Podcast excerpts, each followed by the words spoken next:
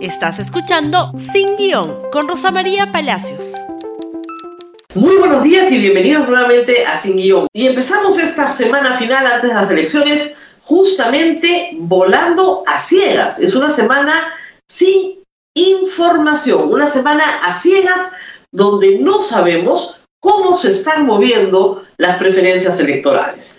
Desde hace mucho tiempo, desde que el Perú volvió a la democracia en 1980, tenemos el componente de las encuestas de opinión que establecen una cantidad de información razonable para los electores. ¿Qué busca la encuesta de opinión? ¿Predecir lo que va a pasar? No. Busca decirnos qué es lo que está pasando ahora estadísticamente, la estadística es una ciencia, se utilizan las preferencias de las personas encuestadas para establecer sobre la base de esa muestra una proyección a toda la sociedad y establecer cuáles son en el momento en que se miden las preferencias electorales. Hace muchos años, la prohibición de publicar encuestas era de 15 días, dos semanas antes de las elecciones se modificó a una semana. Por lo tanto, hoy ya no se puede difundir nuevas encuestas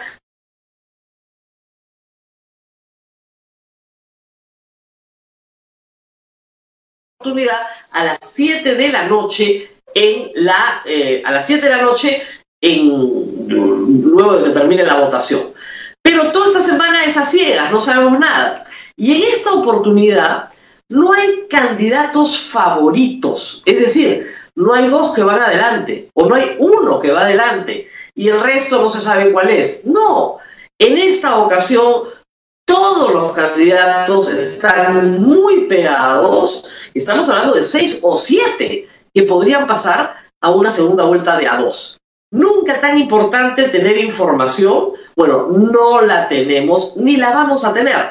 No porque no se hagan encuestas, porque las empresas encuestadoras más serias sí las hacen para qué? Para que el día domingo puedan comparar su boca de urna con el simulacro, por ejemplo, que hacen el sábado, este sábado un simulacro, las encuestadoras que trabajan con los medios más serios sí hacen simulacro el sábado y contrastan con su boca de urna el día domingo. Pero esta semana no hay encuestas para difundir.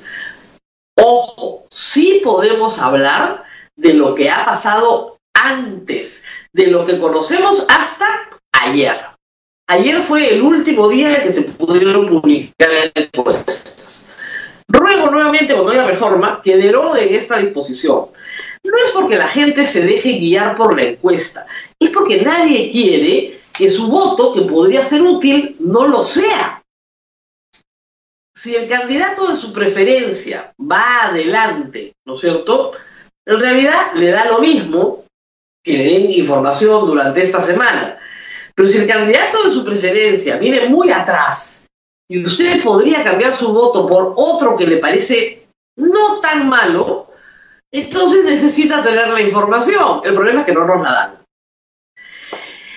Hasta ayer, dos encuestas que arrojaron resultados en apariencia distintos. Y digo en apariencia porque mirándolas bien, son bien parecidas. ¿De qué se trata? Una encuesta realizada por apoyo, perdón, por Ipsos, ya no es apoyo, por Ipsos, en el 30 y el 31 con una técnica que es la de simulacro. Es decir, te dan una cédula y la depositas en una ánfora. Esa metodología tiene muchas ventajas a estas alturas, porque determinas claramente cuáles son los votos, nulos y blancos y puedes proyectar a los válidos. Y además, porque esta muestra que realizó Ipsos, una muestra grande a nivel nacional y una muestra bastante grande, bien representativa. Pero, pero su campo terminó el día miércoles a las 6 de la tarde, no midió todo el posterior al debate. IEP hace una encuesta telefónica, no con cédula, preguntando por los 18 candidatos, ¿no es cierto?, a personas que se eligen al azar en una muestra, ¿no es cierto?, a nivel nacional, por sexos, edades, etc. Muy bien. Esa se realiza el primero y el 2 de abril. Entonces, no son las mismas fechas ni la misma metodología. Pero si ustedes comparan votos emitidos contra votos emitidos, más o menos son los mismos personajes, no en las mismas ubicaciones, pero son los mismos personajes los que aparecen hacia arriba y los mismos hacia abajo. Acá lo único que importa en la votación presidencial, lo único que importa es cuáles son los dos primeros. Nada más. No importa cuántos votos saque el tercero. Nada lo mismo, no entró. ¿Quiénes son los dos primeros? Eso es lo único que importa. En la parlamentaria importa, en primer lugar, pasar la valla. Si no pasas el 5% de la votación nacional y sacas congresistas en más de dos circunscripciones, para afuera, no juegas, chao.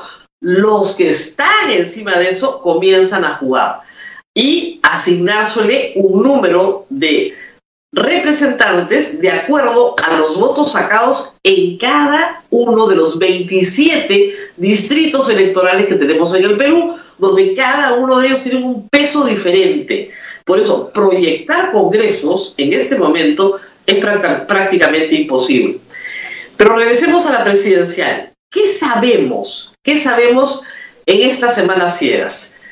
Que ambas encuestas, tanto la de Ipsos como la de IEP, recoge el incremento de Hernando de Soto, tal vez el más importante de todos.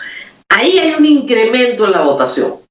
A pesar de que no es un buen debate, y la verdad es que sus tesis son bastante discutibles, por ejemplo, anoche anunciaba que el Estado no iba a traer vacunas, que las vacunas las iban a traer privados, porque los privados eran más eficientes para distribuirlas. Puede parecer lógico, pero resulta que ningún laboratorio del mundo le vende a ningún distribuidor privado, lo cual implica que hasta que eso suceda, probablemente, ¿no cierto?, ya todo el planeta esté vacunado y nosotros no, eh, y cosas por el estilo, pero en fin, a pesar de que no le fue bien en el debate, creo yo, porque desarrolló lo que Ollantumala calificó como un complejo de Adán, porque había vencido el terrorismo, eh, había hecho, ¿no cierto?, este, había regresado a la democracia, había escrito la Constitución del 93, en fin, va adelante en la crecida, en el crecimiento. Y las dos encuestas lo colocan en segundo lugar. Las dos. En el caso de Keiko Fujimori también un incremento importante. En una es la primera. Y en la otra, en la de, en la de Ipsos, es la quinta. Es la quinta, pero la de IEP es primera.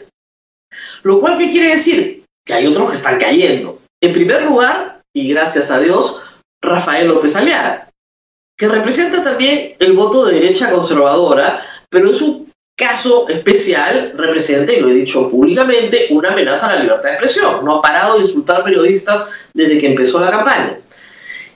Él ha retrocedido el voto femenino, evidentemente no lo favorece, ¿no es cierto? Él ha retrocedido. Johnny Lescano ha retrocedido en la encuesta de Ipsos aun cuando sigue estando primero en la de Ipsos. Pero ha retrocedido también en la de IEP y ahí ya está en el número 4. Keiko Fujimori se beneficia, por tanto, del retroceso de, eh, de López Aliaga, no en la misma medida necesariamente que Hernando de Soto, porque ella ya estaba un poquito más alto, pero reitero, IEP la pone primera. Hoy es 5 de abril, hay que recordar eso también. Y el resto va cayendo, cae Lescano, cae Verónica Mendoza y cae Forsyth. Por la izquierda sube Pedro Castillo, que le quita a Verónica Mendoza. Pedro Castillo no le va a quitar pues a, a Keiko Fujimori, ¿no? Pedro Castillo le quita el sur a Verónica Mendoza y le quita el sur a Johnny Lescano.